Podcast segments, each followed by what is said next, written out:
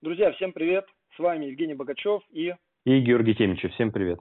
Тема нашего сегодняшнего эпизода посвящена по-прежнему мышечному сокращению. В предыдущих выпусках мы обсуждали изометрическое сокращение, потом у нас было эксцентрическое сокращение темой, и вот сейчас концентрическое сокращение. Соответственно, мы говорили в предыдущих выпусках, скажем, о цикле растяжения сокращения, да, когда, например, выполняешь прыжок и сначала подседаешь вниз, у тебя, соответственно, эксцентрические мышцы растягиваются, потом наступает короткая изометрическая фаза, и потом уже преодолевающая фаза, когда ты выпрыгиваешь вверх, собственно. С одной стороны, концентрическую фазу нельзя рассматривать в отрыве от изометрики и эксцентрики, а с другой стороны она имеет свои уникальные характеристики, уникальные особенности, которые э, вот мы сочли нужным обсудить, да, и определенные моменты, которые, может быть, не очевидны для всех и каждого.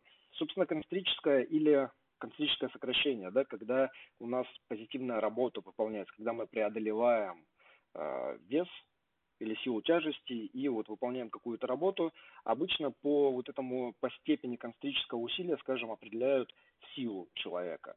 То есть сколько он может не просто сесть, не, не сколько он может, э, не с каким весом он может сесть вниз, да, а с каким весом он может в итоге встать вверх, или какой вес uh-huh. человек может становой тяги поднять, оторвать от пола и зафиксировать в полном распрямлении, или в рывке, в толчке, да, так или иначе, практически всегда это именно вот эта позитивная концентрическая сила, которая тестируется.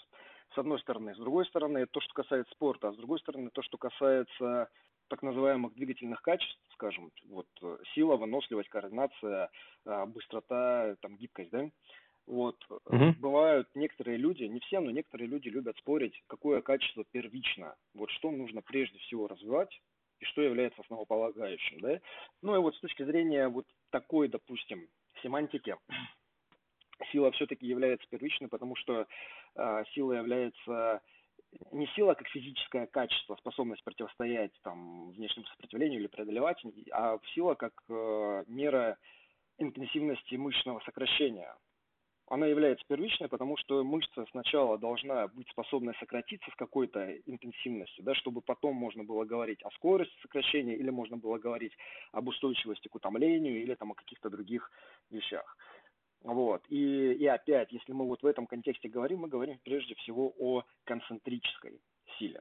Соответственно, если мы говорим о концентрической силе, мы выделяем там несколько подвидов. Это то, как быстро у нас нарастает усилие, и эта характеристика называется скорость нарастания усилия, да, вот то, насколько нарастает усилие в первые 50 миллисекунд примерно, называется стартовой силой.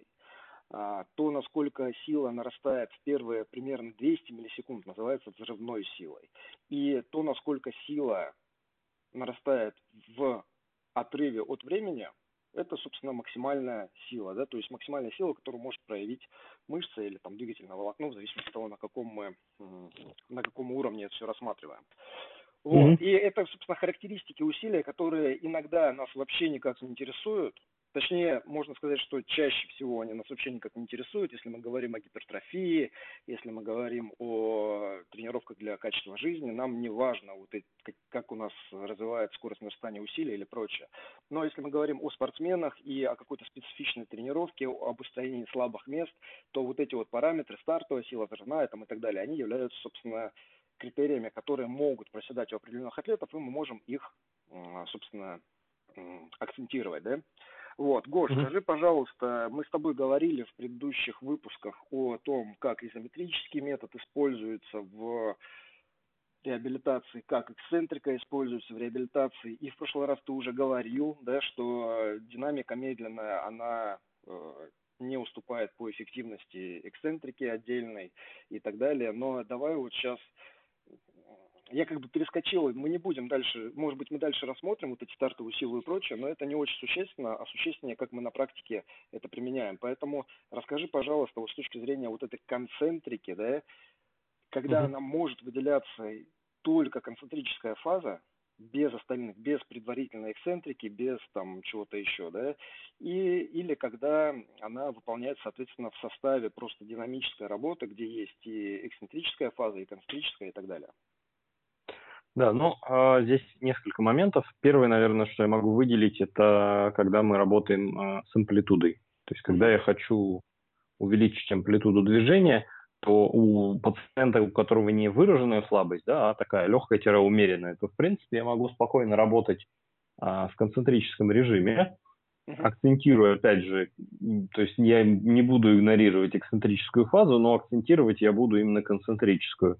И задача пациента будет а, увеличить именно амплитуду движения больше того, насколько она у него есть на момент начала тренировки. Следующий, э, следующий момент – это если я хочу научить пациента специфически продуцировать силу в нужной точке амплитуды. Если он, например, теряет э, контроль uh-huh. э, при, при работе в концентрическом режиме, то, конечно же, я могу тренировать его именно в концентрическом режиме, в зависимости, конечно, от нагрузки, да, и цели, и mm-hmm. того, как я хочу, хочу это делать. Но вот ставить акцент именно на том, что вот, вот в этой точке амплитуды, да, в концентрическом режиме сокращения, вам нужно э, уделить внимание вот этому, вот этому, чтобы mm-hmm. он у, улучшил контроль а движения. Можешь, можешь пример привести какой-нибудь вот такой, чтобы всем было понятно? Например, а, потеря контроля плечевого сустава в конце, не знаю, там, горизонтального отведения. То есть, когда мы тренируем пациентов с нестабильностью, uh-huh. и они доходят до места нестабильности, uh-huh. режим работы там будет динамический, то есть будет эксцентрическая и концентрическая фаза, но мы уже говорили в прошлый раз о том, что концентрика она слабее, чем эксцентрика, и вот uh-huh. выйти из конца амплитуды пациенту довольно тяжело. И на этом как раз и будет строиться тренировочный момент для него, ну или реабилитационный момент для него. Вот, если, если пример приводить. Ну и опять же хороший режим для того, чтобы увеличить э, размер мышцы и для того, чтобы просто стать сильнее, если это необходимо. Но когда я говорю стать сильнее, я имею в виду, опять же, такую умную силу, когда мы одновременно и над контролем работаем, да, и над э, силой, то есть не забывая технику, по сути. Потому uh-huh. что в исследованиях тех же самых, когда, например, смотрели, а, влияет ли сила на боль, например, в том же области, в той же области плеча, нашли, что сила как таковая на боль в области плеча не влияет. Да? Но сила, когда сила, я сила. говорю сила самого плеча, то есть там смотрели именно, по- по-моему, это был то ли жим лежа, то ли еще что-то. Угу сейчас не вспомню конкретно упражнение, э, и нашли, что нет, сила, сила не влияет. Но если мы говорим именно про силу в контексте реабилитации, да, то это всегда сила плюс э, контроль, а это уже влияет. Угу. Но контроль ведь это как раз сила, собственно, контролирующих структур, да, то есть там синергистов, стабилизаторов и так далее, правильно? То есть да. в одном случае это может быть, скажем, если это просто жим стоя или жим лежа, это ну, некий внешний показатель, вот я лег на скамью, взял штангу, там выжил ее, и все, вот мой некий показатель абсолютной силы. Да, да, да, да, да. Но это не характеризует там стабильность плеча или контроль над плечом. Нет, нет, не характеризует. Но с другой стороны, если, скажем, мы еще проведем дополнительные тесты, какие-нибудь э, изолирующие движения для наружных ротаторов, там, не знаю, надосной, да, и так далее, то мы, в принципе, можем получить более, более комплексную картину да, безусловно, но э, да, изолированно единственное у нас всегда проблема с этим, да, с, с изолированным тестированием. Да, То есть да. изолированно-то как раз протестировать ничего не можем. Мы можем тестировать э, движение, да, а уж за счет какой синергии оно образовано, это, конечно, большой вопрос.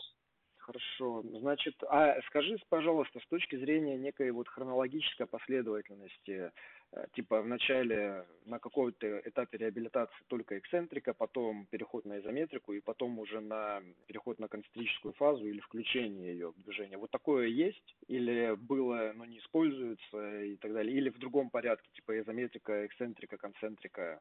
Было как раз вот последнее, то, что я озвучил, это было для тендинопатии когда-то. Uh-huh. И это был самый, наверное, такой типа распиаренный протокол в реабилитации. И он, кстати, продолжает до сих пор существовать. Я все еще в Инстаграм вижу людей, которые демонстрируют именно этот протокол и пишут, что это вот, значит, лечение для а, тендинопатии. Да, безусловно, это являлось протоколом основным некоторое время назад. Сейчас Э, несколько взгляды на все это поменялись, и данный протокол, конечно же, в таком виде не существует, по сути. Угу. потому что пациенты приходят на разных этапах, у них разное проявление симптоматики, и, например, если я работаю с пациентом на позднем этапе реабилитации, я все равно могу подключать изометрику, но это будет другая изометрика. Я буду mm-hmm. работать над другими каче- качествами, и не основной задачей будет снижение боли, как у той изометрики, которую мы используем на ранних этапах.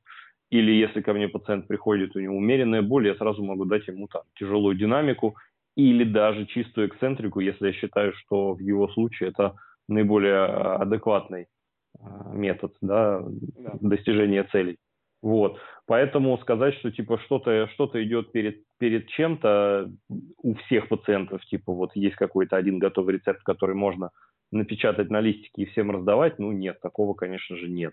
Потому что все пациенты разные, состояния у всех разные, плюс это все еще меняется в контексте реабилитации, поэтому всегда подбирается индивидуально на основе первичной оценки и потом повторной оценки, потому что опять все поменялось. Да. Ну, то есть любые протоколы, они должны быть основаны на критериях вот э, конкретной функциональности, да, и характеристикам да. вот человека, его состояния сейчас, а не на просто умозрительных каких-то приоритетах, там, последовательности или, или чем угодно. Еще. Да, конечно. Точно конечно. так же, как в реабилитации, точно так же и в тренировочном процессе, в силовой тренировке, в принципе, то же самое должно быть, да, то есть мы, особенно угу. когда мы говорим о каких-нибудь прогрессиях, э, например, э, повышение одноповторного максимума в приседе, и вот там какая-то прогрессия по весам, какая-то прогрессия по объему, и когда эта прогрессия просто умозрительная, типа вот будет каждую неделю прибавка 5% или 2,5% или сколько угодно еще, она как раз не учитывает вот эти индивидуальные особенности, что кому-то недели будет мало, чтобы прибавить даже 2,5%, а кому-то будет э, достаточно, чтобы прибавить не 5%, а там даже 10%, да, вот, поэтому если ты просто берешь вот такой вот протокол, где есть прогрессия процентная там по интенсивности и в другую сторону по объему, и применяешь ее для всех, это точно так же рецепт для, по сути, неэффективная работа. Так, э, хорошо. Значит, мы обязательно, обязательно вот должны говорить, когда мы про концентрическую фазу, да, когда мы говорим про скорость нарастания усилия или прочее, все-таки оговаривать, есть у нас вот этот предварительный цикл растяжения сокращения или его нет. Потому что mm-hmm. в зависимости от того, есть он или нет, реально очень сильно будет влиять, э, точнее очень сильно будет меняться, какие структуры или какие процессы участвуют и отвечают за вот интенсивность сокращения. Потому что если у нас есть цикл растяжения сокращения, то к работе нервной системы, к, собственно, сократительному потенциалу мышц добавляется еще упругая деформация самих мышц, упругая деформация соединительной ткани, да, и она, да. эта упругая деформация добавляет мощность работы при необходимости или способствует экономии, э, собственно, там, метаболической энергии. Вот. И мне кажется, вот это понимание или непонимание в кроссфите очень часто я видел у многих атлетов, к примеру, когда выполняются подъемы с пола, подъемы штанги с пола, это могут быть становые тяги, когда подъем выполняется до уровня пояса, или подъемы штанги на грудь, когда, собственно, угу. на плечи поднимается, да. И мы говорим о многоповторном выполнении, то есть больше одного раза два, три и так далее, где может быть у нас, где возникает цикличность. И вот когда у нас возникает цикличность, мы можем либо штангу сопровождать вниз и работать в касание, да, так называемая touch and go техника. Вот. Или же мы можем работать синглами, когда мы подняли штангу, бросили ее, подняли, бросили и так далее.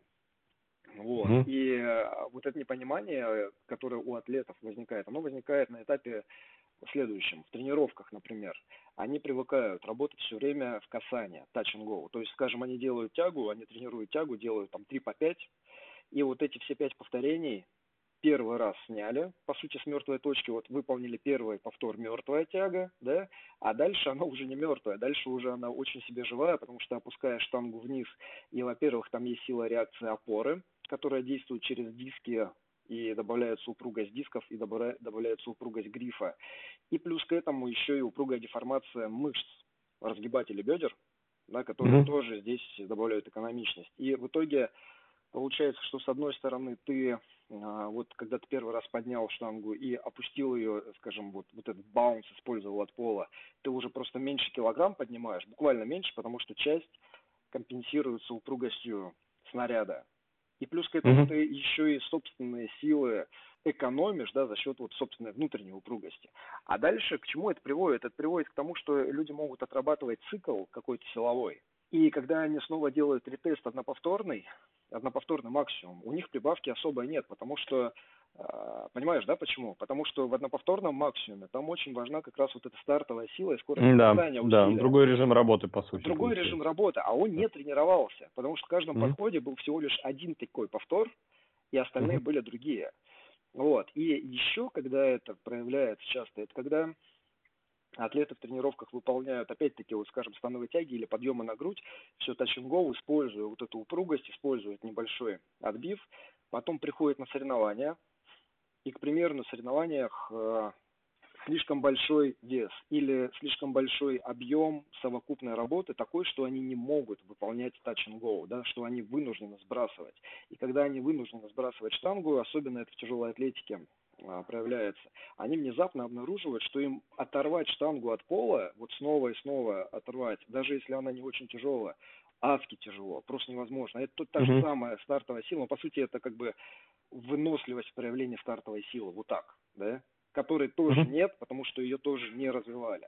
И к чему я это говорю? Я это говорю к тому, что если в вашем виде спорта, ну вот, например, в кроссфите, это именно так и есть, в некоторых режимах необходимо проявлять силу в режиме вот этого предварительного растяжения, то есть там присутствует цикл растяжения, сокращения, и это нужно тренировать необходимо, да, для того, чтобы уметь использовать вот эту упругую деформацию. Но с другой стороны, обязательно в какие-то периоды тренировочного процесса необходимо акцентировать стартовую силу, потому что иначе можно обнаружить себя вот, вот в таких ситуациях, которые я сейчас описал, и это ну, далеко не все, что может быть. Да, ну у меня, в принципе, есть аналогичный пример. Опять же, ярким, наверное, будет э, работа с плечевыми суставами, когда я пациентам даю какие-то упражнения выполнять. Uh-huh. Да даже, например, там, не знаю, разведение гантелей в стороны стоя. Uh-huh. И они начинают э, разгонять, по сути, снаряд, да, э, в момент выполнения данного упражнения. Угу. И да, конечно, они потом на меня смотрят и говорят, ну, вы знаете, что-то как-то, ну, легко, мы ничего не чувствуем, мы ничего не чувствуем, как бы, и упражнение это какое-то странное, ну, да, вот разводим, да, это упражнение из фитнес-клуба, непонятно вообще, о чем речь. Вот. Э, я им обычно на это говорю, что давайте вы сейчас э, будете мне вслух считать, хотя бы там вот до двух медленно, там раз, и, два, и. И вот с таким темпом сохраняя одну скорость снаряда, mm-hmm. Выполняете движение по всей амплитуде. И тогда все кардинально меняется. То есть только ты меняешь темп, не даешь им делать вот этот вот короткий взрыв в начале, mm-hmm. энергию которого они потом используют на всей амплитуде. Тут же все меняется. Во-первых, видно вот это вот постепенное нарастание усилия, виден изменившийся контроль движения и видна экспрессия самого пациента в момент выполнения упражнения всего лишь темп дает тебе, в принципе, совершенно другой процесс внутри самого упражнения и другую адаптацию после. Да, еще интересно, я сейчас тоже, вот ты пока говорил, вспомнил, как люди любят читерить на нажимах стоя, к примеру. Жим стоя, который тоже выполняется из мертвой точки, то есть ты поднял штангу, ты ее держишь на плечах, и вот из этого положения выжимаешь. И ведь когда-то жим стоя был в составе тяжелой атлетики третьим упражнением был рывок, О. толчок и жим.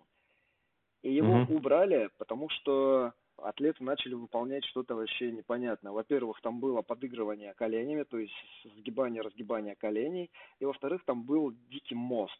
То есть был, по сути, это как бы не подсет, да, вот в классическом смысле, потому что подсет был смещен. Да. Но вот угу. что-то такое, подпружинивание за счет в, в голенях, э, в коленях, да, это, это разрешалось. И потом угу. уход в мост. И это в итоге что-то стало... Плечи, чем, плечи рвались, видимо. Чем-то типа, короче, а, да никто не думает о рваных плечах, на самом деле. Все всегда думают о чем-то еще, в тяжелой атлетике, в том числе о том, чтобы красиво было. И это когда превратилось в жим стоя лежа, да, то есть ты стоишь на ногах, но ты как будто положение лежа. Это убрали, потому что это там бессмысленно стало. Вот сейчас повсеместно можно видеть, когда атлеты идут на максимум, и они хотят максимум, да, всем нужны вот эти килограммы, вот. Mm-hmm. И они тоже либо могут чуть подыграть коленями, очень часто это видно, или очень часто видно, когда они снимают штангу, и штанга не лежит на плечах, они удерживают ее в руках, и дальше у них начинается движение, они сначала опускают штангу чуть-чуть вниз, и потом выжимают вверх. И по сути опять, да, это mm-hmm. попытка миновать вот эту, этот старт из мертвой точки за счет хотя бы небольшого предварительного растяжения. Потому что, ну, ведь цикл растяжения, сокращения это не какой-то там модный термин, вот то, что типа прикольно использовать использовать в атлетике, да, это вполне очевидная адаптация, я не знаю, эволюционная, да, которая позволяет, ну, реально и экономить метаболическую энергию, и усиливать ее при необходимости, когда это действительно важно, когда надо там спринтовать или что-то еще делать. Вот, mm-hmm. Поэтому там организм тоже не дурак, нервная система не дура, и если необходимо чуть тяжелое такое поднять, она попытается найти способ использовать вот это предварительное растяжение для того, чтобы выполнить задачу более эффективно. А. Ну, потому что для мозга нет никаких одноповторных максимумов. Так. Mm, я, так я так понимаю, что вот в вашем случае, когда ты говоришь, например, про те же становые тяги, да, и развитие именно концентрической силы, да. то в вашем случае идеально подходит а, пауза в нижней точке амплитуды, просто хотя бы 2 секунды. Да. Да, о чем, о чем на да. самом деле, а, если взять там учебники базовые, там какие-нибудь по фитнесу, да, или по силовой кондиционной подготовке, об этом пишут, в принципе, а, почти в любой базовой технике, по-моему, об этом пишут.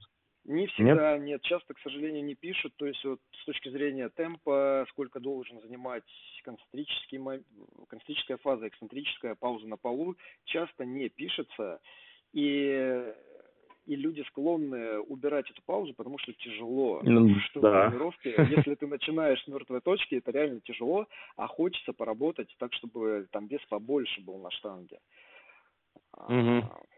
Вот, и, ну, поэтому, вот так, поэтому, ну, к примеру, я, когда прописываю тягу, я всегда вот четко прописываю, что это обязательно, допустим, остановка на полу, когда это необходимо, или разрешается работать касание, да, потому что если этого не пропишу, 99% атлетов, как ты думаешь, как они Ну, конечно, как легче, ну, понятно. В касание. Да, в касание. это нормально. Это просто вот что-то интуитивно, да, такая, а, такая просто синергия в мышлении, да, а, и они потом говорят, о, а я думал, что надо что надо в касание, так же там проще. И только кто-нибудь один, как исключение, да, такой, не, я делал с паузой, типа, все, там классно, там нарабатывал. Mm-hmm.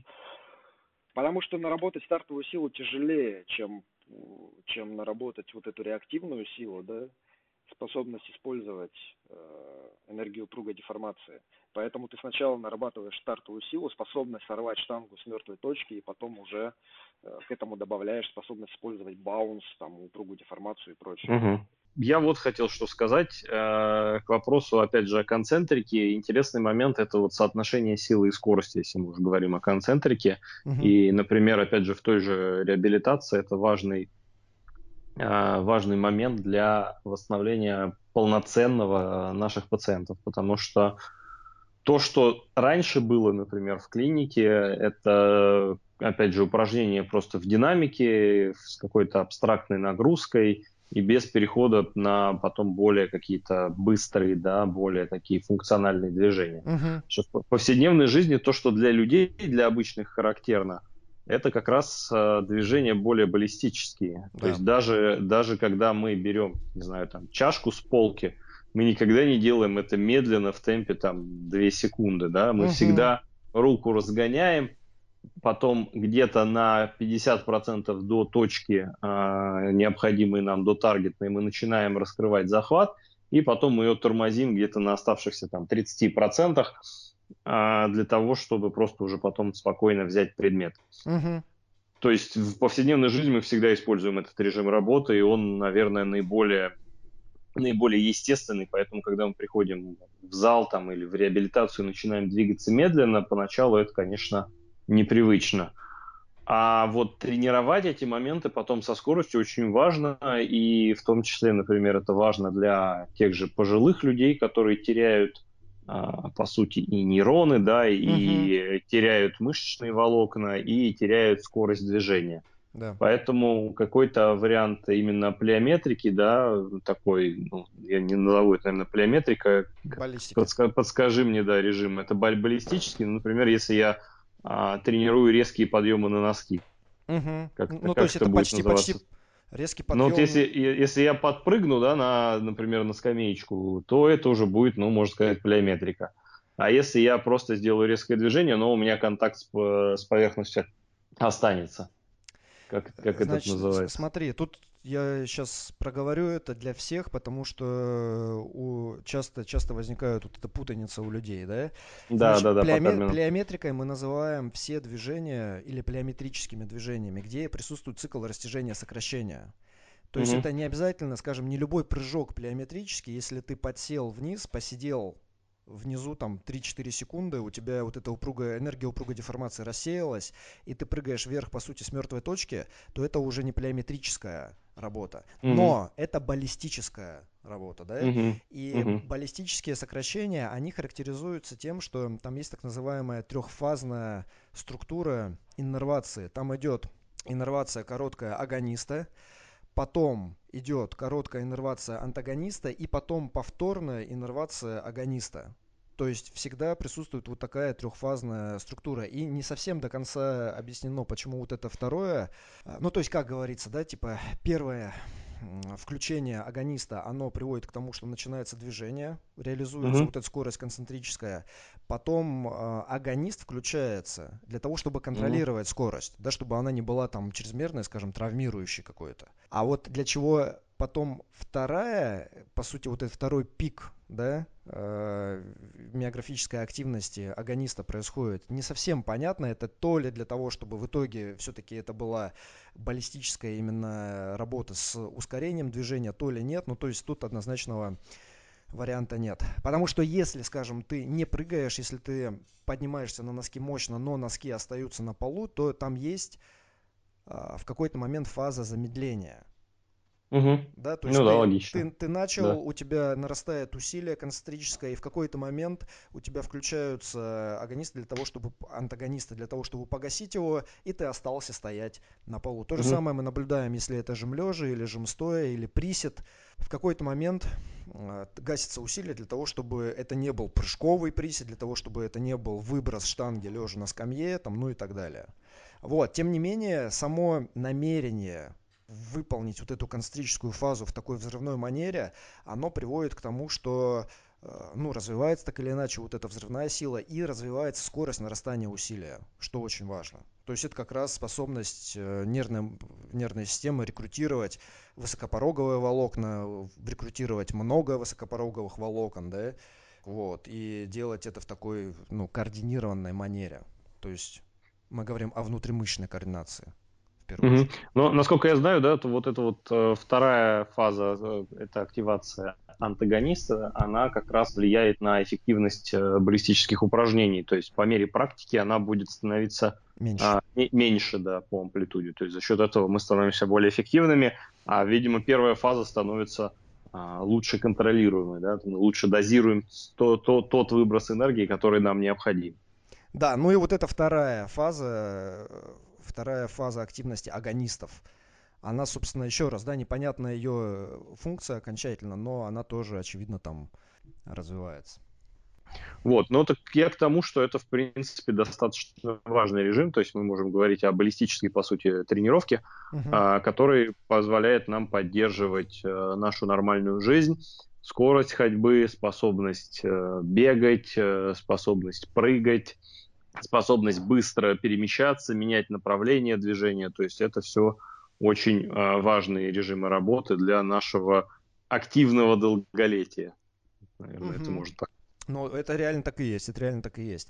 На самом деле, вот я в своей практике, к примеру, э, поскольку у меня ну, нет реабилитации, да, я ее не занимаюсь, угу. медленную концентрику я не делаю, не предписываю вообще никогда никому. Вообще никогда. То есть это либо просто обычная хорошая скорость, то есть, скажем, секунда, да, вот концентрическая фаза mm-hmm. там в приседе секунда, либо это x, то есть как можно быстрее, как можно mm-hmm. быстрее. Это будет приводить к тому, что если это ну, какие-то существенные веса, там 70-80%, там, тем более 90%, твое стремление перемещать вес максимально быстро, оно внешне не будет проявляться, то есть штанга по-прежнему будет медленно двигаться, да, потому что это уже высокая интенсивность. Но угу. твое намерение перемещать ее быстро будет приводить к тому, что нервная система будет э, лучше работать, выше скорость э, там, рекрутирования, синхронизация двигательных волокон и так далее.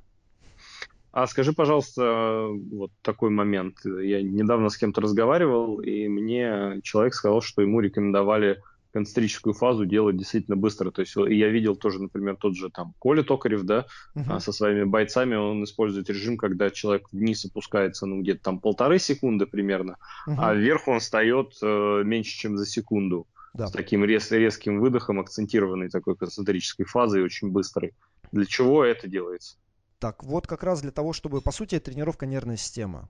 Угу. Да? Потому что тренировать э, нервную систему медленно, проявлять силу, но особо не надо, как бы там в низкой скорости нет навыка, да, а в проявлении высокой скорости или в проявлении вот этой высокой стартовой силы, там много очень навыка, там много вот этой и внутримышечной, и межмышечной координации. И если этого не делать, то есть если ты не предписываешь это в тренировочном протоколе, атлеты mm не будут стараться это делать не будут. Они двигаются так, как им комфортно, да, а вот э, стараться проявить максимальную скорость э, в концентрической фазе это уже вне зона комфорта обычно.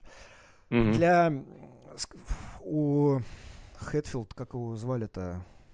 Короче, пауэрлифтер знаменитый, он там рекордный какой-то у него присед, доктор, доктор Присед его прозвище было. Значит, вот он сформулировал, дал название, скажем, вот этому стремлению, да, взрыва в концентрике, и это у него называлось компенсированное, компенсированное ускорение. Вот так. Compensated acceleration, да, когда ты, он из пауэрлифтинга был, соответственно, это в первую очередь относилось к приседу и к становой тяге, когда с любым весом, неважно, как, с каким весом ты работаешь, ты стараешься выполнять концентрическую фазу как можно быстрее в рамках, mm-hmm. естественно, безопасности, да, так, чтобы это в итоге не приводило к тому, что штанга у тебя куда-то там улетает и, и прочее. То есть там тоже определенная степень навыка заключается в том, чтобы вовремя затормозить движение. Но вот в рамках этих критериев, типа, вот чем быстрее ты можешь поднимать, тем, соответственно, лучше. Неважно, какой вес. Угу. Скажи, а если ты тренируешь, например, не знаю, там, того же бодибилдера, у тебя акцент же будет, наверное, другой по поводу скорости сокращения. Ты же не будешь ему говорить, типа, как, как можно быстрее поднимать штангу. А почему нет? Почему нет? Смотри, ты поднимаешь штангу вверх максимально быстро, и для того, чтобы это произошло, у тебя должна быть у тебя должно, должны рекрутироваться наиболее мощные высокопороговые волокна, да, то есть mm-hmm. механическое напряжение будет все равно. А дальше это первый показатель, а второй показатель это управление временем под нагрузкой общим. Да. И у тебя там да. добавляется еще и изометрика внизу, угу. и добавляется эксцентрика, да, ее скорость. И ты можешь контролировать эти параметры, ты можешь опускаться вниз 2 секунды, секунду сидеть внизу, и потом максимально мощно вставать вверх, и таким образом у тебя будет и время под нагрузкой общее, длительное, угу. да, и, соответственно, максимальное механическое напряжение, и при этом еще и вот это произвольное намерение максимально ускорять снаряд вверх. Угу. Ну, то есть ты, получается, за счет э, более длительной такой акцентированной, да, эксцентрической фазы позволяешь себе потом быстро работать в концентрической, потому что обычно люди делают э, наоборот в зале, да, они быстро, э, быстро опускают снаряд, и потом делают э, более медленную концентрическую фазу, а это получается обратный такой вариант. Да, но это же происходит почему? Это происходит не потому, что они это запланировали. Это Нет, происходит, конечно. Это, это происходит потому, что... что они хотят больше вес взять. А и для этого веса у них не хватает концентрической силы. Соответственно, они падают вниз, чтобы у них нет контроля эксцентрической фазы, его просто нет. Поэтому ну, да. они падают вниз, используют баунс снизу, растяжение мышц плюс контакт э, голени с э, задним бедром для того, чтобы из мертвой точки подняться наверх, и дальше они уже такие... Типа того, да. 10 э, сантиметров в секунду подъем, вот оставшиеся три четверти э, концентрической фазы, они там пытаются как-то подняться, колени внутрь, там горб, там голова вверх, вены вздувшиеся, и вот, вот это вот все.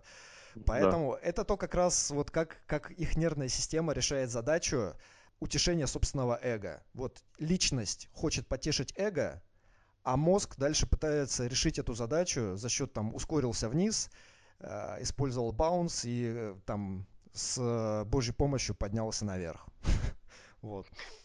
Да, скажи, пожалуйста, такой вот совет. Сейчас э, пишем, значит, э, подкаст в условиях самоизоляции, uh-huh. и многие, многие занимаются дома, поскольку фитнес-клубы закрыты. Сегодня вообще новость вышла, что там две трети фитнес-клубов на банкротство подали. Uh-huh. Не знаю, не знаю, правда, правда это или нет. Так вот, тяжелые, высокое отягощение далеко не у всех есть. Да.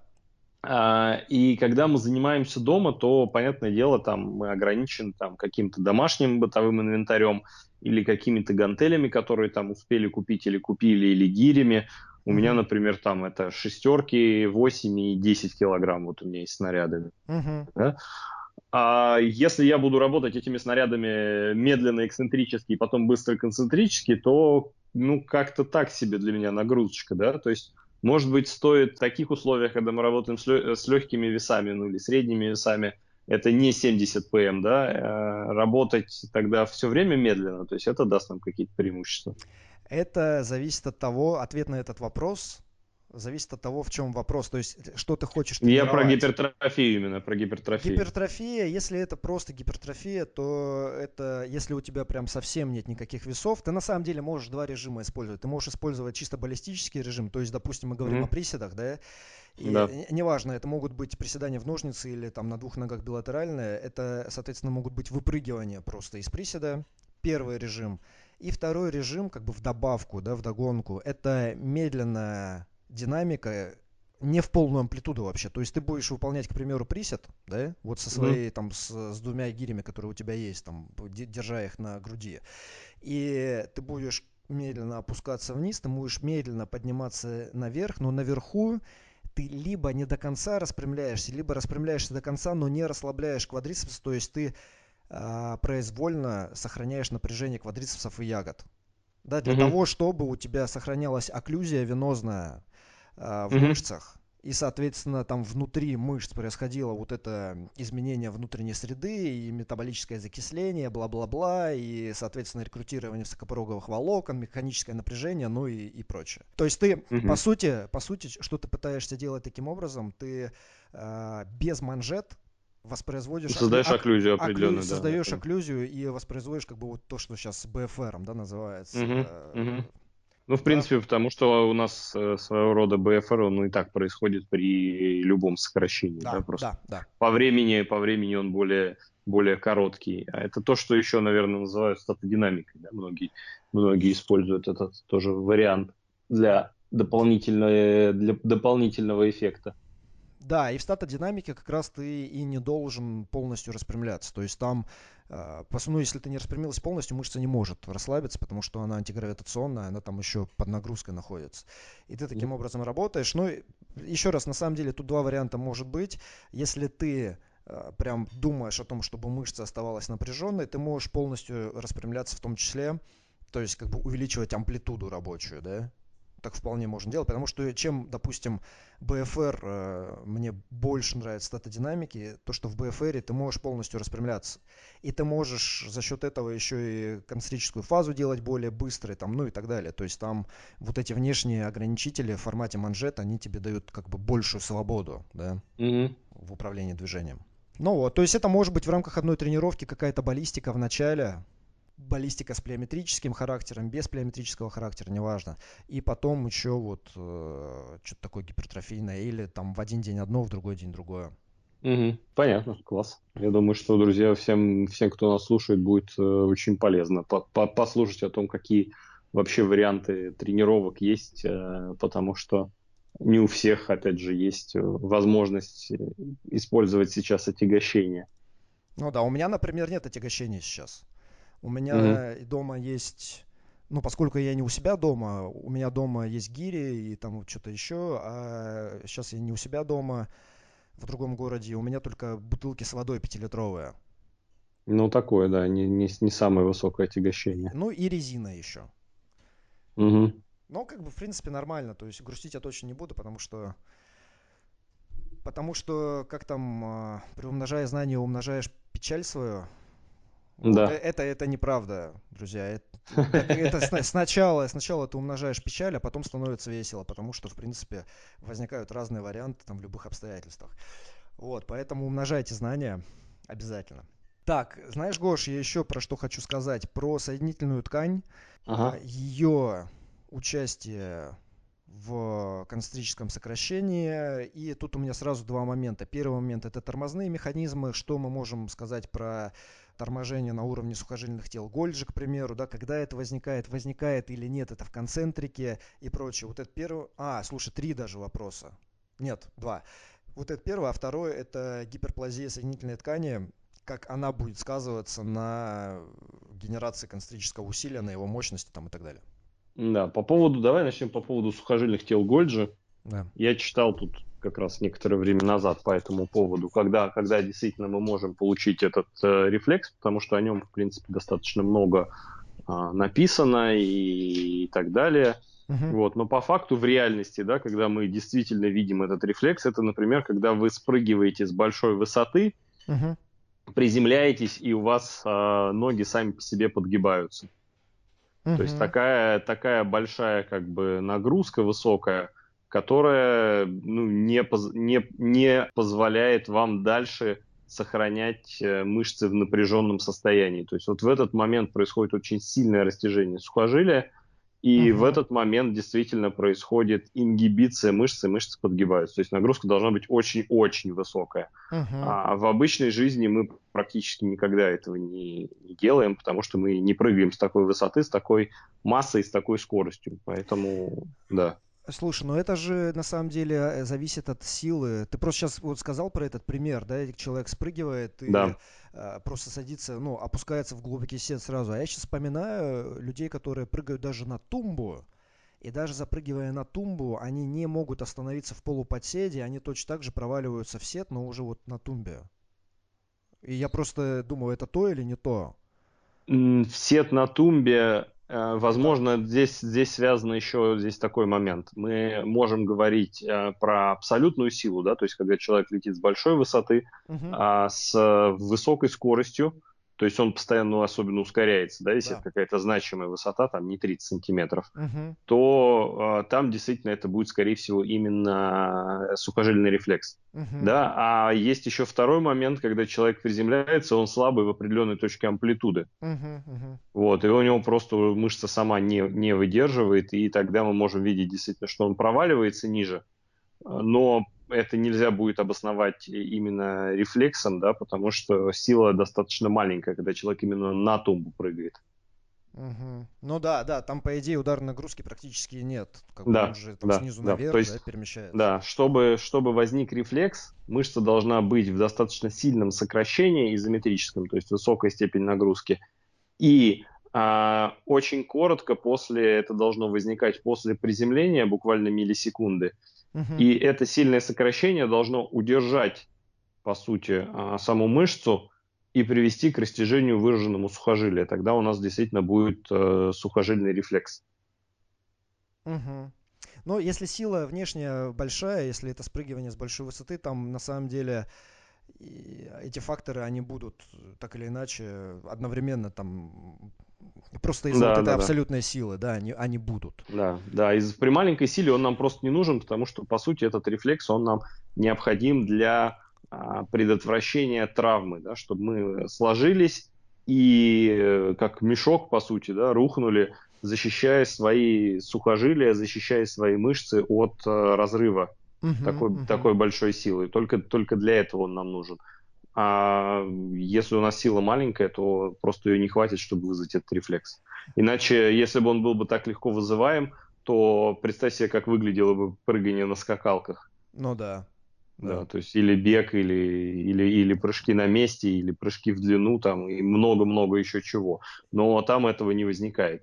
Ты сейчас говоришь про скакалку, и у меня просто такими, знаешь, флешбеками проносятся образы, когда люди прыгают тройные прыжки, приземляются в седе, когда там новички прыгают с скакалкой и делают вообще, повторяют непонятно что. Но да, в целом, в целом, конечно, я понимаю, о чем ты, ты прав. Угу. А, знаешь что, вот пока ты сейчас говорил, у меня возникла мысль, а вот как бы, допустим, когда мы наблюдаем ситуацию, мы в прошлый раз говорили про эксцентрику, когда, да, что у людей бывает часто, что они вот допустим, пистолетик присед на одной ноге, они опускаются вниз, опускаются, опускаются, и где вот примерно там максимальное плечо, максимальный внешний момент до силы получается, они mm-hmm. типа проваливаются и вниз. Вот когда они проваливаются и вниз, это проявление рефлекса сухожильного или нет? Нет, нет, это не проявление сухожильного рефлекса, это чисто соотношение длины силы проявления, ну, на мой взгляд, по крайней мере. То есть у нас же есть вот это понятие соотношения длины силы, да, у нас мышца э, максимально сильная на оптимальной длине, то есть да. оптимальное, оптимальное максимальное перекрытие саркомеров.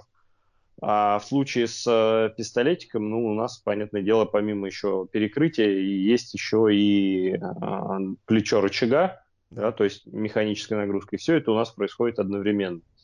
Вот. И когда человек выходит в удлиненное состояние мышцы, плюс плечо рычага еще параллельно растет, то да. в какой-то момент э, у нас получается резкий вот этот провал по силе, потому что на э, высокой длине мышцы мы редко тренируемся, то есть даже там, ну, если брать обычных людей, да, угу. а, даже там тот же тренажер, не знаю, там на разгибание колена сидя, но обычно его делают там где-то там до может быть 100-110 градусов, но не больше. Угу. Когда мы говорим про движение в пистолетах, то там еще присутствует дополнительная нагрузка в виде тела, да плюс еще амплитуда достаточно высокая. Да. И, мы, и мы выходим в высокую длину мышцы. И в какой-то момент нагрузка просто превышает резко э, силу, которую может продуцировать мышца, поэтому мы видим вот этот провал. А не может быть так, что поскольку вот плечо рычага максимальное и силе нужно проявлять максимальную силу, о, мышце нужно проявлять максимальную силу вот в этом положении, сухожилие также растягивается и возникает это. Потому что, почему я об этом говорю сейчас, всегда есть очень большой, очень явный перепад в скорости движения. Допустим, mm-hmm. особенно если мы даем целевое указание опускаться вниз, там, скажем, на 3 секунды, и у человека нет, нет силы достаточно, вот он опускается вниз, вниз, опускается, опускается, и потом просто падает. Мне кажется, со скоростью просто, если брать темп 3 секунды, то там как раз цикл растяжения сокращения, он не очень-то задействован, потому что для того, чтобы он был задействован, нам нужна какая-то а, скорость, во-первых, и больше, мне кажется, чем та, которая на трех секундах мы делаем. Так, не, она и плюс, она да, и плюс, плюс нам, плюс нам еще какая-то па- пауза нужна, чтобы использовать э, обратное движение. Вот. Если я резко упал и не могу потом оттуда подняться, тогда как я могу это использовать? Не, а если могу подняться, если вот, просто смотри, я еще раз я чуть по-другому объясню. Вот, к примеру, есть человек, который хочет научиться делать пистолетики по какой-то причине. Да. Неважно по какой, но сейчас они у него получаются плохо. Соответственно, для того, чтобы его научить, я, его, я ему говорю, давай мы сейчас пистолетики с тобой не будем делать, давай поделаем эксцентрику, стоя на тумбе. Вот мы убираем, во-первых, mm-hmm. ограничение свободной ноги, силы сгибателей, да, бедра убираем. Mm-hmm. То есть ты стоишь на тумбе, нога вниз свободная висит спокойно. Ну или там чуть выведена вперед. В общем, да. не, не лимитирует. И твоя задача опуститься вниз, допустим, с одной, секунды, с одной скоростью. С одной скоростью, остановиться да. более того внизу, не доходя вот до полного, там, до полной глубины, а остановиться чуть выше. То есть замедлить движение и довести его до полного нуля, да, для начала. И многие в начале, те, кто даже делают корявые, стрёмные пистолетики на полу, они не могут это сделать. То есть они опускаются, опускаются, опускаются, и потом у них провал. То есть скорость, скажем, условно полметра в секунду, полметра в секунду, и потом там полтора метра в секунду, да? Угу. Вот последняя там четверть амплитуды, например, где у них нет контроля. У меня такая же ситуация периодически бывает, сейчас уже реже. Я когда раньше занимался нейрореабилитацией, работал с пожилыми пациентами, а вот то, что ты описываешь, у нас было только при активности сесть на стол или сесть на стул. То есть, когда mm-hmm. пациент садится, и вот в последних, там, наверное, 15-20 процентах амплитуды он просто падает на стол, плюхается. Mm-hmm. Вот, вот было, было ровно то же самое, при этом как раз э, с медленной скоростью. И если ты наоборот добавляешь человеку скорости, там, то, в принципе, это меньше заметно, потому что ему, ну, во-первых, нет вот этого перепада заметного тебе, да, если он сразу резко падает на ну, стол. Да. И да, но он, и у нас еще один был момент, он оттуда медленно встать не мог. То есть, если я попрошу человека с той же скоростью, с которой я хотел, чтобы он садился, еще попросить его оттуда встать, то с такой скоростью он встать не может, потому что он просто не может э, концентрическую силу спродуцировать. То есть он и только они... каким-нибудь да, э, отклонением, да, предварительно? Да, они делают, они делают э, это за счет раскачивания. То есть он качается телом вперед, использует скорость движения своего тела, угу. и вот добавляя к ней еще работу мышц ноги, он уже может подняться. Угу, угу. На самом деле, я сейчас подумал, мы так долго рассуждаем об этом сухожильном рефлексе, который, и это, по сути, просто такая умозрительная там гимнастика, да, срабатывает оно или не срабатывает, потому что если у человека, ну, очевидно, если у него нет контроля там, в части амплитуды, мы не будем думать о том, что это, это mm-hmm. сила мышц или это сухожилие, мы будем нарабатывать этот контроль. Угу. То, то есть да, там, да. Не, не будем там оперировать, типа, вот сейчас я тебе там порог срабатывания сухожильных тел Гольджа там изменю. Ну нет. А, ладно, хорошо, да, давай, может быть, дальше тогда с гипермобильностью. С гипермобильностью. По поводу гипермобильности, ну, поскольку мы говорим тоже да, про цикл растяжения и сокращения, то, что у нас есть мышечный именно сухожильный комплекс – то mm-hmm. здесь, конечно, штука такая, что а, чем жестче да, сухожилие, тем нам проще генерировать концентрическую силу.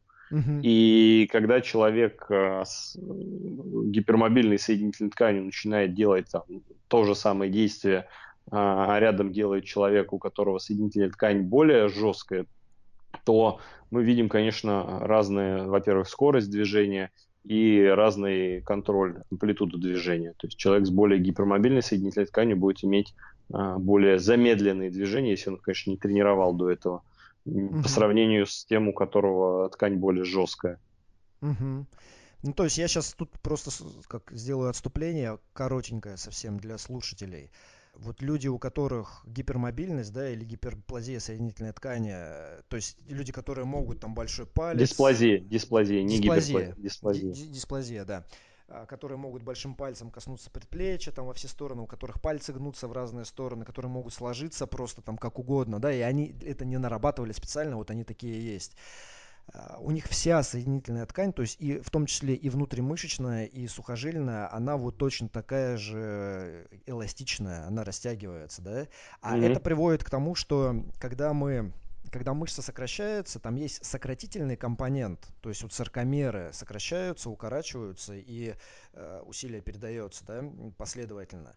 И есть еще упругий компонент, да? Угу, он у нас угу. есть и последовательный, и параллельный. И вот, да. этот, вот этот упругий компонент, он как раз зависит от соединительной ткани и от ее жесткости. Чем выше жесткость соединительной ткани, тем лучше передается усилие параллельно и последовательно, там латеральное усилие, вот, вот это все тем, соответственно, и выше генерируемая сила в итоге. И наоборот. И вот я в своей практике могу сказать, что вот ребята, мужчины, девушки, которые вот такие гибкие от природы, да, а, у них сила реально гораздо хуже развивается, то есть им сложнее а, развить, потому что это ведь вопрос, вот ты приседаешь, к примеру, это же вопрос не только того, что твои мышцы ног могут показать, это еще и вопрос жесткости туловища, да, через да. которое идет.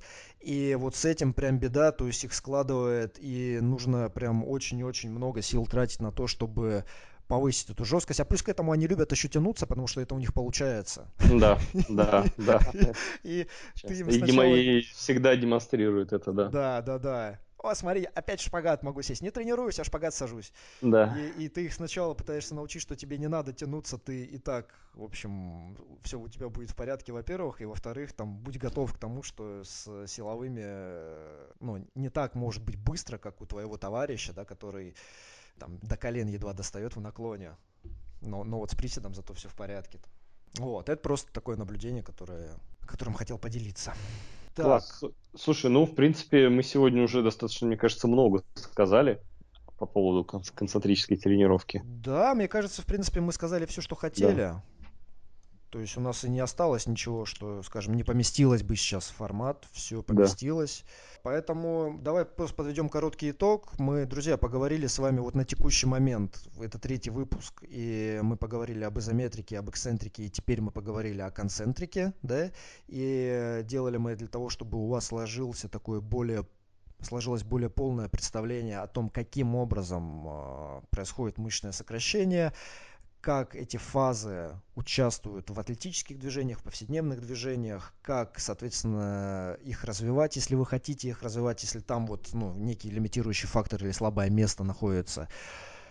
Вот, и дальше мы уже на основании этого можем говорить более прицельно о каких-то тренировочных методах, которые используют те или иные характеристики сокращения, нарастания усилия, фаз, там, ну и так далее, и так далее, и так далее. Вот это то, что я хочу от себя сказать. Гош, что-то... Да, я от себя хочу сказать, что не игнорируйте концентрическую фазу, даже если вы работаете с э, тендинопатиями, и вы можете и должны, наверное, понимать, что концентрика, она как и изометрика, как и эксцентрика бывает разная. Я надеюсь, на при тех примерах, которые мы с Женей сегодня приводили, а, вам это стало более-менее понятно. И можно использовать скорость, можно использовать э, паузы, можно использовать цикл растяжения, сокращения и так далее, в зависимости от ваших целей. Да. Все, всем спасибо за внимание и до новых встреч. Да, всем пока.